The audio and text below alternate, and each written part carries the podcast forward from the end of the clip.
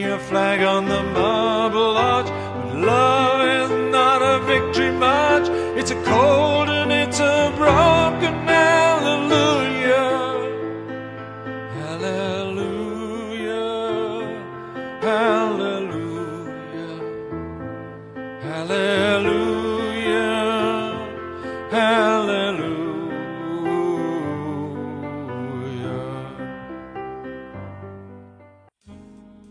La película que tú elegiste en esta oportunidad fue Shrek del año 2001, la principal franquicia de DreamWorks desde ese momento en adelante, a decir verdad. ¿Por qué es tu favorita?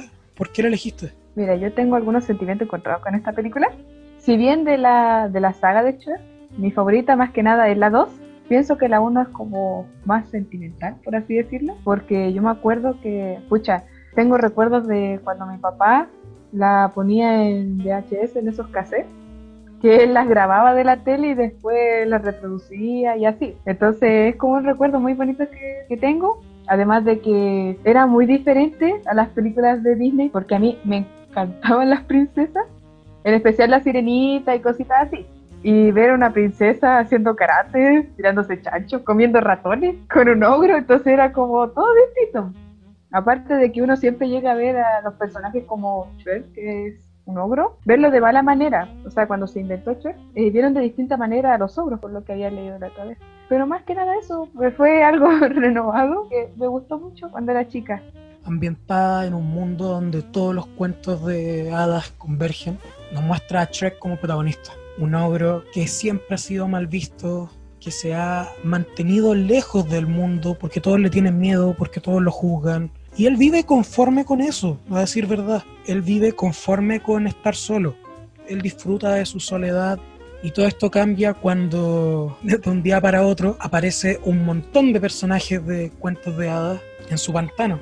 Y Shrek, enojado porque estaban invadiendo el lugar que le pertenecía, les pregunta qué hacían ahí. Y la respuesta fue que este antagonista de la película, Lord Farquaad, los envió ahí porque los exilió de sus propias tierras. Shrek, acompañado con un personaje que había aparecido en un par de escenas antes, el burro que habla, va al castillo de este Lord Farquaad a exigirle que le devuelva sus tierras a, a los personajes de los cuentos de hadas. Y una vez que llega allá, Farquaad le dice que lo hará a cambio de que vaya a tal castillo custodiado por un dragón y rescate una princesa. ¿Por qué? Porque para ser rey él necesitaba casarse con una. Esta princesa era Fiona y en el momento en que Shrek junto a Burro logran rescatarla, se comienza a ver una dinámica especial entre los dos. Fiona no veía a Shrek como algo tan terrible, de la misma manera en que Burro tampoco lo hacía. Empiezan a compartir los tres y Shrek y Fiona empiezan a darse cuenta que tienen muchas más cosas en común de las que ellos creían, que ambos habían caído en el prejuicio en un principio. A mi parecer es la película más para adultos de la franquicia, porque no sé si un niño puede entender de la misma manera cómo esta película se burla de los cuentos clásicos, te destruye la imagen que tenías de la princesa, como mencionabas tú, te muestra esta princesa que no necesitaba que la defendieran, que se podía defender por su propia cuenta, que estaba ahí en la torre porque a ella le habían dicho que iba a atacar, pero que no necesitaba ser rescatada tampoco. Hablando con un amigo justo antes de grabar este capítulo, me di cuenta que él también había llegado a la misma conclusión. Justamente esta primera película, si bien para muchos no es la mejor, para muchos la mejor es la segunda, sí es la que toca un tema más adulto, porque si bien también es un tema bastante adulto, bastante serio el tema principal, que es el prejuicio, que es, la belleza interior y todo eso, es un tema que sí se toca a lo largo de toda la, de toda la saga, de todas las películas. No es único de esta primera parte. No solamente está el ese tipo de parodia que trata de mostrarse con respecto a las princesas de Disney, porque no solamente abarca eso, abarca muchas otras cosas más, como, bueno, hay una escena sobre todo que a mí me dolió mucho cuando la vi. Era chica no la entendía, pero con el paso del tiempo, retomando la película y viendo algunos videos aparte, eh, se podía ver la escena de una familia osito, estaba la mamá, el papá y el hijo, y que en otra escena, después ya no estaba la mamá, como en la habitación de Lord Farquaad, se encontraba la mamá tirada en el piso, como una alfombra.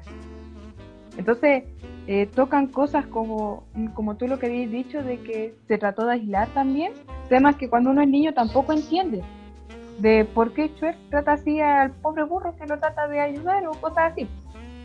Y era porque él trató de crearse una barrera, porque hay una parte que le dice, ¿por qué haces ese muro? Y él siempre decía, ah, ¿de qué estás hablando? ¿De qué estás hablando? Hasta que reventó y dijo, porque quería alejar a todo el mundo. Porque no se sentía bien, porque lo menospreciaba, le decían cosas feas. Entonces él, en el fondo, él se sentía muy mal. Y decía que él era un estúpido y feo. El burro solamente le decía, yo no creo que seas así. Entonces, como que, no sé, a mí me llegaba mucho esas partes. Y son cosas que cuando uno es niño no las entiende bien ahora de grande, igual como que, como que me da como cositas. Y de hecho, eh, en ese momento, eh, cuando encontró a Fiona, ella lo había tratado súper mal y cuando pasa esa escena donde él expresa lo que él siente al burro, ella escucha. Y a la mañana siguiente, al entender lo que Shrek sentía, eh, decide prepararle el desayuno y desde ahí como que lo trató de ver, como que lo vio de otra manera, porque yo creo que ella igual se sentía así, por todo lo que ella había pasado, por el encierro, por el abandono de sus padres. A eso también hay que sumarle cosas como el tema principal de la película. El tema principal de la película es que el amor es ciego, de que una princesa se puede enamorar de un ogro y viceversa. Sí, hubo un conflicto más adelante más adelante en su camino, después de pasar con los mosqueteros, entonces ya le empezó a ver de otra manera. Se sentían muy conectados, a pesar de que eran totalmente distintos. Ella era una princesa, él era un ogro, pero algo tenían en común que así de vista no se veía, que más adelante como que van formando una, una pequeña relación, que pasó de amistad a algo más obviamente, pero sin que ellos se dieran cuenta en cada atardecer ella se tenía que esconder. Y en una de esas escenas, cuando ella se esconde, Shrek habla con el burro y no sabe expresar sus sentimientos, porque él sabe, el burro, le gusta a la princesa. Él decía, ay, lo, lo vuelo en el aire con las feromonas, una cosa así. Entonces, él no sabía qué hacer y prefirió irse al monte al, al lado de los girasoles a sentarse. Y el burro, aprovechando la situación, empezó a hablar con Fiona para que hablar con respecto a lo que sentía y obviamente eh, en ese lapso escucha una conversación que no tenía por qué haber escuchado o escuchó mal, por así decirlo, eh, de quién podría amar a esa bestia, una cosa así. Y obviamente él se sintió mal. Y a la mañana siguiente él le repite las mismas palabras, pero ella tampoco entendió el tema. Ahí entra el conflicto interno que sufren ambos protagonistas. Por un lado, Fiona cada vez que anochecía se convertía en una ogra también. Y por otro, Trek, por más que no lo asumiera y que se veía contento de estar solo, en realidad sí le afectaba cómo lo veía el resto. Cuando Fiona se expresa sobre sí misma, con palabras feas al respecto, Trek la escucha y piensa que se refiere a él. Él no entiende lo que está pasando. Y ante eso decide cortar la relación, cortar los lazos que se habían estado formando, trae a Farquaad al lugar donde se estaban quedando esa noche y le dijo, ándate de aquí, yo no, te quiero ver, no estamos hechos para estar juntos, aquí está la persona con la que te vaya a casar, por, el, por esa persona yo te rescaté, entonces bandeja de plata, váyanse juntitos. Me acuerdo que en esa escena el burro le decía, ¿por qué la estás dejando ir? Él decía, ah, no es que son tan amigos, ¿por qué no te vas con ella? Incluso estaba resentido con el mismo burro, que no tenía nada que ver con la conversación. Bueno, sí y no. Él no opinó, pero escuchó a la princesa más que nada. La aconsejó esa noche. Pero él obviamente no la escuchó. Pensó que pues como que estuviera pelando, la estuviera pelando.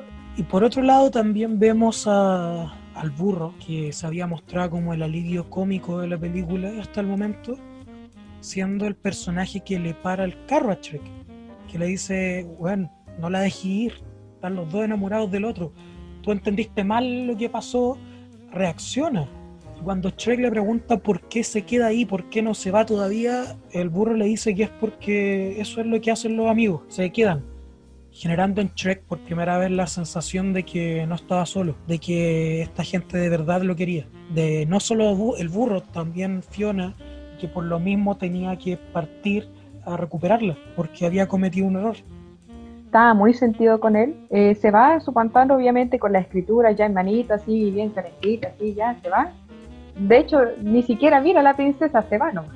A mí me daba mucha pena porque si uno lo veía por el lado de Shrek, de verdad él se sentía muy herido y la princesa también, pero obviamente como ellos no entendían la situación en la que estaba pasando, porque no se encontraron ninguna de las dos partes de la historia, entonces obviamente tras la ruptura Shrek se quiso ir, adiós, eh, discute con el burro, como bien lo acabas de explicar, poco después de que el burro va a hablar de nuevo con la dragona, lo va a buscar a la casa, pone un límite, como bien Shrek lo había puesto antes, que era como un muro, pero en vez de eso él decía que era la muralla, la muralla china, la muralla Berlín, una cosa así, para marcar el límite, porque él también había participado en la búsqueda de la princesa. Y a Shrek le molesta eso, entonces se ponen a discutir, después Shrek lo manda al cuerno, después se va a esconder al baño y, y el burro va atrás de él y le dice que tiene que recapacitar también.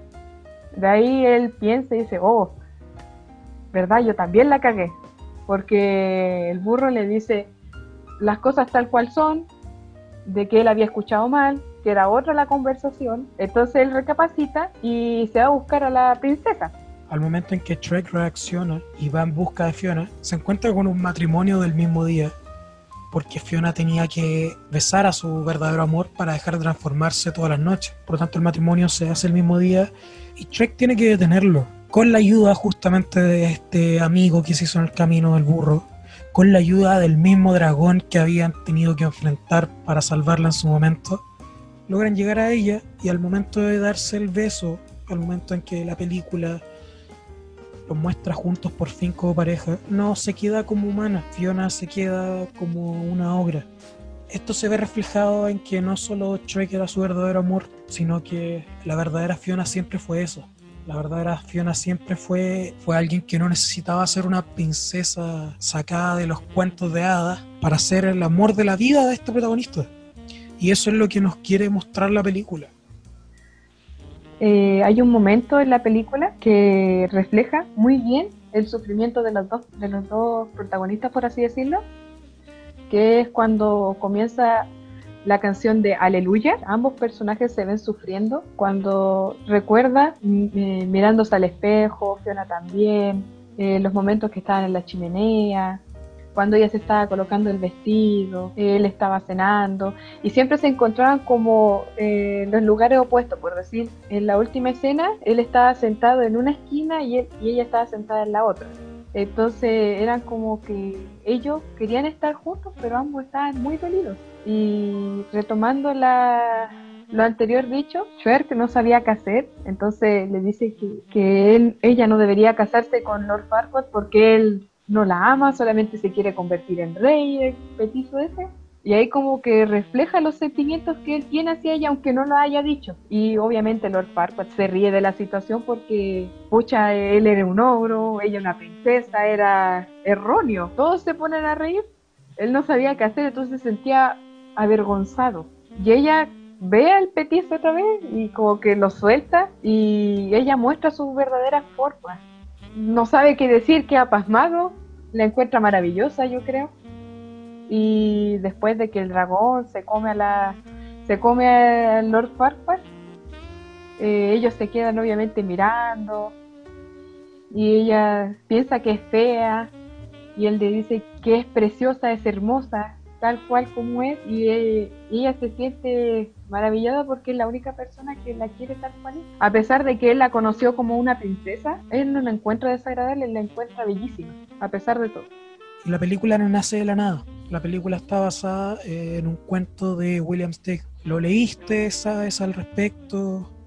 Eh, el cuento en sí, yo no lo leí, pero me acuerdo que vi algunos videos con respecto a, al cuento. Mira, si bien la historia no está basada 100% en, en el libro, tiene muchos, muchos rasgos parecidos, como el burro y la princesa y todo eso. Pero la adaptación que le hicieron me gustó bastante, aunque hubo una antes, que, era la que estaba eh, protagonizando Chris Farley, el cual falleció, que hizo casi el 95% de la película, que se trataba de que no quería seguir con los negocios así familiares, él quería convertirse en caballero.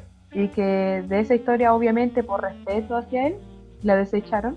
Bueno, más bien quedó guardada en un recuerdo y decidieron hacer una nueva entrega. Hubieron muchos actores para darle la voz más que nada a Shrek, pero al final se decidieron por Mike Myers y, la, y su nueva adaptación que le tuvieron a la película. Eh, yo encuentro que fue muy buena. Eh, de hecho, se inspiraron en él, en Shrek. Y si bien la, la primera película que estaban tratando de hacer era buena, yo creo que no hubiese quedado tan perfecta como como esta, como esta entrega de Shrek de ahora, que es el oro, que va en busca de la princesa por sus tierras, lucha por ella y al final se casa con. Y también nos da el pase a, a una de las mejores secuelas que han habido en el cine. Eh, eh, ya, ya estaba muy manoseada la frase de que las segundas partes nunca son buenas, pero Shrek es uno de los más claros ejemplos de que la segunda parte puede ser incluso mejor que la primera. De hecho, la 2 me gusta bastante porque obviamente se meten más personajes y todo eso. Conoce a sus suegros, la, la batalla épica que tuvieron con la comida y todo eso fue maravilloso. O cuando conocen a la, a la hada madrina, que se supone eh, debe haber sido una mujer perfecta, y no, pues se supone que en esa entrega era la villana, lo cual era muy raro, por así decirlo, porque antes era un rey, un príncipe, no era un rey, y ahora era un el madrina, la acompañante de la princesa, la que debió haber sido siempre fiel a ella, lo cual no fue. Y siempre fue por interés más que nada, por el favor que le debía el padre de Fiona a ella. Una de las cosas que más destacan de, de, toda la saga de Trek es el doblaje que tuvo acá en Latinoamérica, en el cual se modificaron muchos diálogos para, para llegar a este público y que terminó consiguiendo una nueva forma de ver la película. Son ya más que recordadas frases como a la vieja muerta me la sacan de la mesa, tú conoces a Ping Pong, que no están en la versión original. Cuando tú ves estas películas? ¿Las ves siempre en español? ¿Las ves de vez en cuando en inglés? ¿Cómo lo prefieres? Yo suelo ver la película en español porque si tuviera que escucharla en inglés no sería lo mismo para mí porque no podría entender su humor. No sería lo mismo. Entonces si la escucho con el idioma mexicano, obviamente, el doblaje mexicano, eh, entiendo más su jerga, por así decirlo. Sus modismos que tiene, sus chistes. Entonces, por decir... Eh, ya que me acordaste a Ping Pong, yo siempre que, escucho esa frase eh, me da mucha risa cuando Lord Farquaad le gritaba al pobre, a la pobre galletita de jengibre. Es muy guapo de cartón. Sí, se lava la carita. Se lava la carita. Sí, se lava la carita, decía. Y no podía evitar reírme, a pesar de que le estaban haciendo una tortura a la pobre galleta. No podía evitar reírme. Mencionabas que tus primeros recuerdos con la película eran viéndola en un VHS, como la mayoría de nosotros partió viendo películas infantiles en su momento. ¿Sientes que si pudieras cambiar esa, esas primeras experiencias por verla ahora ya más adulta por primera vez, lo harías? Porque es súper, súper conocida la frase de me encantaría poder olvidarlo y conocerlo por primera vez de nuevo. Me encantaría leer por primera vez este libro nuevamente me encantaría poder ver esta película nuevamente por primera vez. ¿Te pasa eso con esta película? Eh, no la cambiaría porque eh, no la miraría como yo la vi, como cuando era más chica. ya entiendo mejor la situación y todo eso, pero esos recuerdos de que tenía con mi padre que de las veces que lo iba a ver, ver cómo grababa la cinta y todo eso, y después la volvíamos a poner y así, así las películas, entonces como que, no sé, me traen un muy lindo recuerdo, así que yo no cambiaría verla ahora, así en computadora más que nada, o en la televisión a verla a cuando yo la veía así media borrosa en los VHS, entrecortada y todo eso, de hecho me gusta más así, recordarla. Con los comerciales grabados. Sí. Bueno, mi papá los recortaba. Y con respecto a eso también, ¿hay algún cambio que le harías a la película? ¿O tú sientes que la película es tal cual debe ser? Que no, no se le debería ni podría modificar nada. No, yo la encuentro perfecta, maravillosa. Me, me encanta. muy bonita, me gusta mucho. De hecho, la animación es lo que más me gustó porque, entre otras películas, que eran en 2D, así en planito, esta era como muy bonita porque le podías ver los detalles, no sé, no sé. Me gustaba mucho la animación y eso creo que era lo que más me llamaba la atención. Así que, no, yo la encuentro maravillosa. La música también. Las canciones que tiene eh, son muy acordes y me gustan demasiado. Así que no, yo creo que no le cambiará nada. Ya para ir finalizando, ¿qué crees tú que la película le deja a las personas que aún no la ven? A las personas que por prejuicio, pensando que es una película infantil, o simplemente porque no le ha ganado la curiosidad, o quizá incluso los niños del futuro que, que la vayan a ver, ¿qué sientes que la película les deja? ¿Qué sientes que ellos pueden rescatar de esta película? Yo tengo eh, muchas personas a mi alrededor, como madrastra, hermanas o abuelas, que no la han visto simplemente por prejuicios de que, ah, quizás no, o quizás que, que cosas pasen, cosas así. Y porque no encuentran que Fiona sea una princesa acorde, lo cual para mí no es así, porque ha sido la, por así decirlo, la princesa más humana que yo pueda ver. Bueno, a pesar del karate y las escenas de Matrix y los cantos que revientan a eh, la encuentro más acorde porque, porque obviamente es una princesa que no necesita a nadie. Bueno, obviamente sí, pero era más natural, no como que debía ser perfecta, no debía actuar de cierta manera, no, ella, pucha, si quería tirarse un chacho se lo tiraba, si quería andar corriendo, andar comiendo ratón y cosas así, ella lo hacía, porque ella se, crió sola, ella era así. Entonces, volviendo al punto anterior, ya hablando más del protagonista principal que sería Shrek, yo sé que hay personas que no se sienten aceptadas, en, incluyéndome o, muchas personas más, que no se sienten aceptadas en, en la sociedad, por así decirlo, o no se sienten acorde a, algunos lugares. Y yo creo que estas películas le mostraría de que no eres el único, si bien el protagonista, él sí ahuyentaba a las personas, pero era porque simplemente lo estaban tratando de cazar o lo venían a molestar. Y él solamente quería estar tranquilo.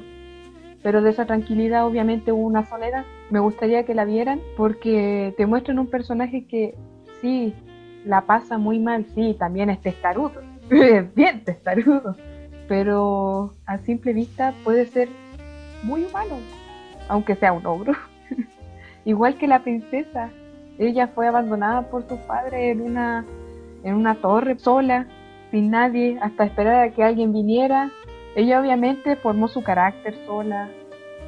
Y por eso yo creo que de esa soledad también se llevó también con Shrek, porque ambos se sentían igual de solos, en especial en esa escena cuando ella lo escucha decir lo mal que se siente. Come on,